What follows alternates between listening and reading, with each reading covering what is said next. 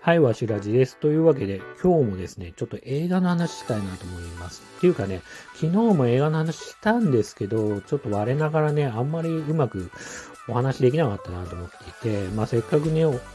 聞いてくださってる方がいるので、まあそういう方がね、あの、この映画見てみようかなとか、ちょっと、あの、思ってもらえるようにね、もうちょっとうまくお話できたらなと思って、今日は改めてちょっと、あの、映画、好きな映画のね、お話をしたいと思います。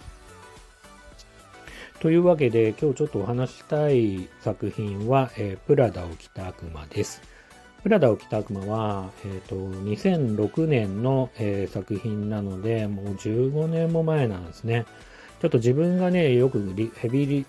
ヘビーローテーションで見てた頃は、まあ、独身だったし、あの、結婚する前で、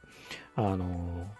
だから10年以上前ですよね、見てたのもね。だからその頃はね、すごく見てました。大好きな映画です。でね、軽くストーリー的なことをお話しすると、まあ、ネタバレしない程度にね、お話しすると、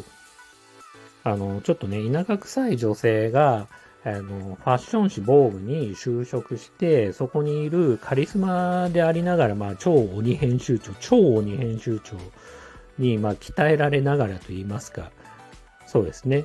鍛えられながら成長していく物語です。その過程ではね、その、田舎臭かった女性がね、こう、垢抜けていくって過程がね、すごく素晴らしく描かれています。でね、見どころとしてはね、とにかく、とにかくですよ、本当にね、アン・ハサウェイがめちゃくちゃ可愛いです。まだね、なんだかんだちょっと調べてみたら38歳で、まあ今もお綺麗なんですけど、やっぱね、15年前のね、アン・ハサウェイめちゃくちゃ輝いてます。そこだけでも本当見る価値あるなって。まあね、もちろん好みはあるんですけど、ちょっと濃いめの顔というか、目もパッチリで、口もめちゃくちゃでかくて、垂れ目で、みたいな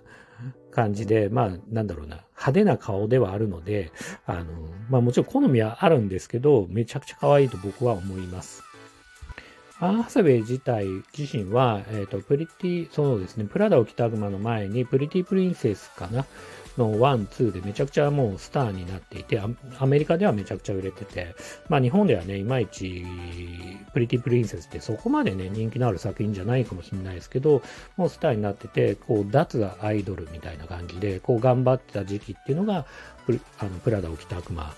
なんですよね。うん。とはいつもね、やっぱね、あこうアイドル的要素をね、こう抜きたいって頑張ってる、女優として頑張りたいっていう時期ではあるんですけども、可愛さがね、もうずば抜けてんなっていう感じ がします。あとね、おすすめポイントとしては、この映画ね、すごい、あの、もちろんね、業界としてそのファッション誌のね、業界を描いてるってこともあって、あの、全体的にね、すごくおしゃれです。うん。あの、まずね、音楽がすごくいいです。で、またね、その音楽にあって映像もかっこいいです。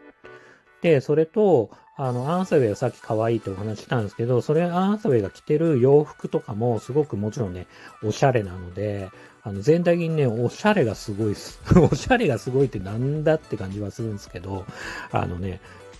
あのね、こう、ミュージッククリップみたいなね、感じで見れる映画なんですよね。うん、気軽に見れます。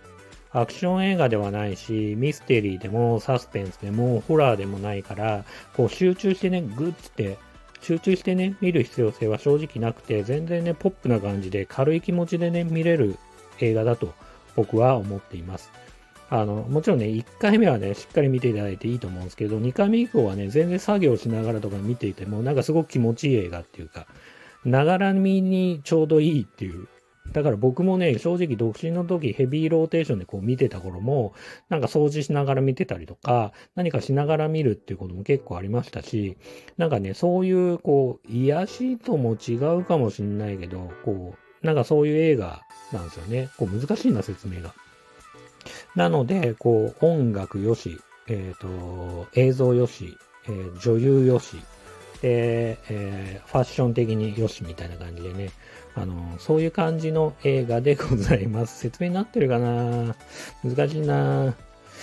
うん、プラダを着た悪魔の良さ伝わったかな？逆に、あのね、結構ね、もしかしたら勘違いされてる方もいるかもしれないですけど、そういう意味だと、こう、恋愛映画、純粋な恋愛映画でもないですね。恋愛映画的な要素は、あり、あります、正直。ありますけど、それ、それが決してメインでもないのかな。まあ、途中途中ね、その、さっき言った、その、えっ、ー、と、こうね、冴えない女性が、っ